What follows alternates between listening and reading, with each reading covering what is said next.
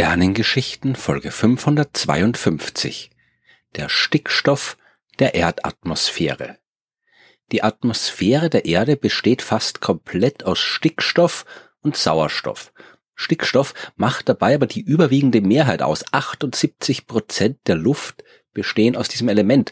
21 Prozent sind Sauerstoff und dann ist da noch ein bisschen Argon, Kohlendioxid und andere Gase in sehr geringen Mengen. Den Sauerstoff, den brauchen wir dringend zum Überleben.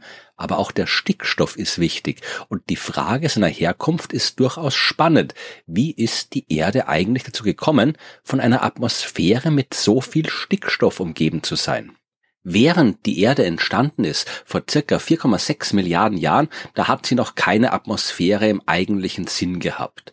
Die Erde ist, so wie die anderen Planeten, aus einer großen kosmischen Wolke voll Gas und Staub entstanden, beziehungsweise die Sonne ist aus so einer Wolke entstanden und die Planeten aus dem Zeug, das dann noch übrig war. So oder so, diese kosmischen Wolken bestehen fast völlig aus den beiden häufigsten Elementen im Universum, nämlich aus Wasserstoff und Helium. Und das waren auch die beiden Gase, die die noch in Entstehung begriffene Erde in ihrer Uratmosphäre gehabt hat.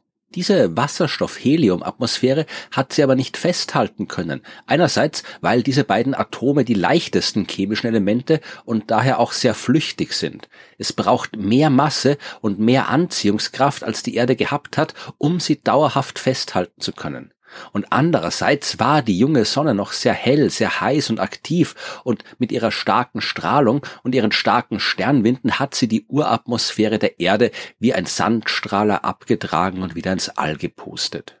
Die junge Erde war auch extrem heiß, quasi komplett aufgeschmolzen und es hat ein bisschen gedauert, bis sie einigermaßen fest geworden ist. Ihre nächste Atmosphäre hat sie dann also aus den Gasen bekommen, die durch Vulkanismus und andere geologische Vorgänge aus ihrem Inneren ausgegast sind. Das war vor allem sehr viel Kohlendioxid, aber auch Methan, Wasserdampf und Stickstoff. Es hat über eine Milliarde Jahre gedauert, bis die Erde so weit abgekühlt war, dass flüssiges Wasser dauerhaft auf ihrer Oberfläche existieren hat können. Und dann hat es erstmal geregnet. Der ganze Wasserdampf aus der Atmosphäre ist runtergeregnet und geregnet und geregnet und geregnet ein paar Millionen Jahre lang. Dieser Regen hat das meiste Kohlendioxid aus der Atmosphäre entfernt und auch die meisten anderen Gase, bis auf den Stickstoff. Der ist nämlich ein sogenanntes Inertgas, also ein Gas, das sich nur sehr widerwillig an chemischen Reaktionen beteiligt. Er hat also so gut wie kaum an irgendwelchen chemischen Reaktionen in der Atmosphäre teilgenommen und ist daher zum größten Teil auch dort geblieben. Stickstoff hat außerdem keine große Lust, ins Gestein der Erde eingebunden zu werden, im Gegensatz zum Beispiel zum Sauerstoff. Der Stickstoff bleibt also einfach in der Atmosphäre und sammelt sich dort an. Und genau deswegen haben wir so viel davon. Und dass wir neben dem Stickstoff auch noch einen relevanten Anteil an Sauerstoff in der Atmosphäre haben, das liegt am Leben auf der Erde. Ich habe ja schon in Folge 171 davon erzählt. Vor circa dreieinhalb Milliarden Jahren haben ein paar der damals existierenden Mikroorganismen angefangen, Photosynthese zu betreiben und dabei Sauerstoff zu produzieren. Und dadurch hat sich der Sauerstoff immer weiter angereichert, zuerst im Meer und dann in der Atmosphäre. So ist im Lauf der Zeit die Luft entstanden, die wir heute atmen. Hauptsächlich Stickstoff und ein bisschen Sauerstoff was aber immer noch nicht erklärt, wo der Stickstoff ursprünglich mal hergekommen ist. Dazu müssen wir nochmal zurück in die Zeit, als die Planeten entstanden sind, beziehungsweise noch ein wenig weiter zurück. Beim Urknall selbst vor 13,8 Milliarden Jahren, da gab es noch keinen Stickstoff. Damals sind nur Wasserstoff und Helium entstanden. Aber Stickstoff gehört zu den chemischen Elementen, die durch Kernfusionsprozesse im Inneren von Sternen entstehen können. Als die ersten Sterne des Universums ihr Leben beendet haben, haben sie ihre Innereien bei Supernova-Explosionen im All verteilt und in den kosmischen Wolken, die zuvor nur aus Wasserstoff und Helium bestanden haben, haben sich jetzt auch langsam andere Elemente angereichert. Die Wolke, aus der sich die Sonne gebildet hat, die hat also schon Stickstoff, Sauerstoff und jede Menge andere Atomsorten enthalten. Immer noch sehr, sehr wenig im Vergleich zur Menge von Wasserstoff und Helium, aber immerhin. Dann ist die Sonne entstanden und aus dem übrig gebliebenen Material hat sich eine Scheibe aus Gas und Staub um sie herum gebildet. In dieser Scheibe hat sich das ganze Zeug immer weiter zusammengeklumpt. Es sind Felsbrocken entstanden, die immer größer geworden sind und irgendwann haben sich aus all diesen Brocken die Planeten gebildet. Der Stickstoff, der war Teil dieser Brocken und ist so auch auf die Erde gekommen von den ersten Sternen in die kosmischen Wolken, aus der sich die Sonne gebildet hat, von dort ins Baumaterial auf die Erde und dann aus ihrem Inneren hinaus in die Atmosphäre. Das ist der Weg des Stickstoffs, aber die Sache ist natürlich ein bisschen komplizierter als diese kurze Beschreibung. Vor allem beschäftigt die Forschung die Frage, aus welchen Regionen des sehr jungen Sonnensystems die Erde ihren Stickstoff bekommen hat. Fangen wir mal mit der trivialen Feststellung an, dass es näher an der Sonne wärmer ist als weiter von ihr entfernt. Flüchtige Stoffe wie Wasserstoff, Sauerstoff oder eben auch Stickstoff, die können in dieser Umgebung nur in Form von Gas existieren und nicht kondensieren, also Feststoffe bilden bzw. Teil von Feststoffen sein. Das geht nur weiter draußen im Sonnensystem, ungefähr ab hinter der Bahn des Jupiters. Dort ist es kühl genug.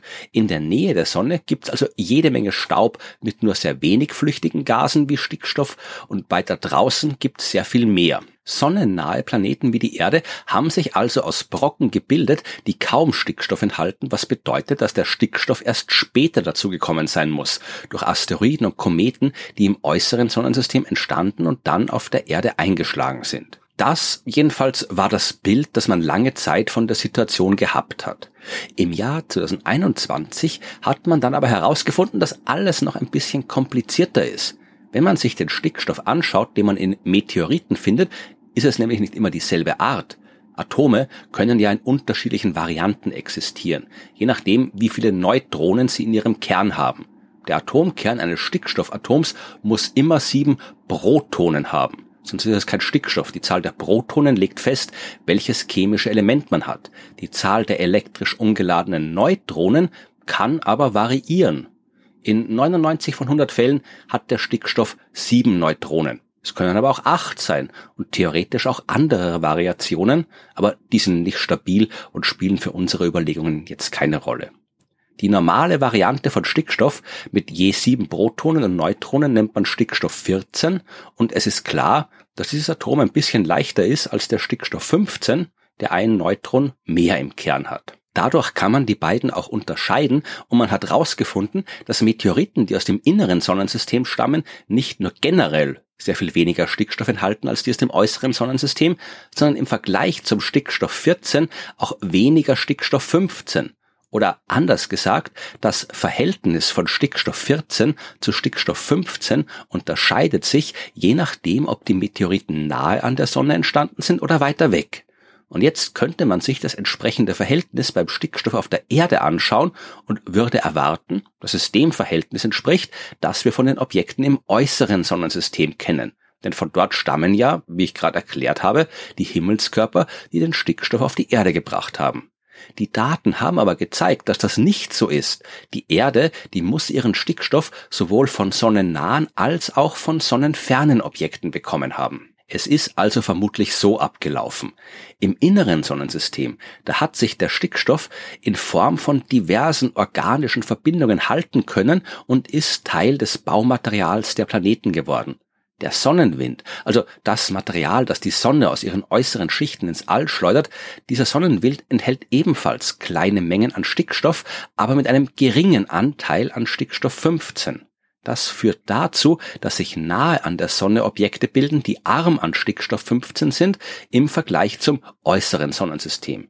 Wir bekommen also eine Zweiteilung, was das Baumaterial angeht, und erst später hat sich das alles ein bisschen vermischt, weil da sind durch die gravitativen Störungen des Jupiters immer mehr Asteroiden und Kometen aus dem äußeren Sonnensystem ins innere Sonnensystem gelangt. Die Erde hat sich bei ihrer Entstehung aus dem sonnennahen Vorrat bedient, der arm an Stickstoff 15 ist, und später ist dann das Stickstoff 15 reiche Material aus dem äußeren Sonnensystem dazugekommen. Die Erkenntnis, dass auch nahe an einem Stern gewisse Mengen Stickstoff im Baumaterial für Planeten existieren müssen, ist interessant, denn nicht jedes Planetensystem hat einen großen Jupiter in der Mitte sitzen, der durch seine Gravitation Material von außen nach innen transportiert.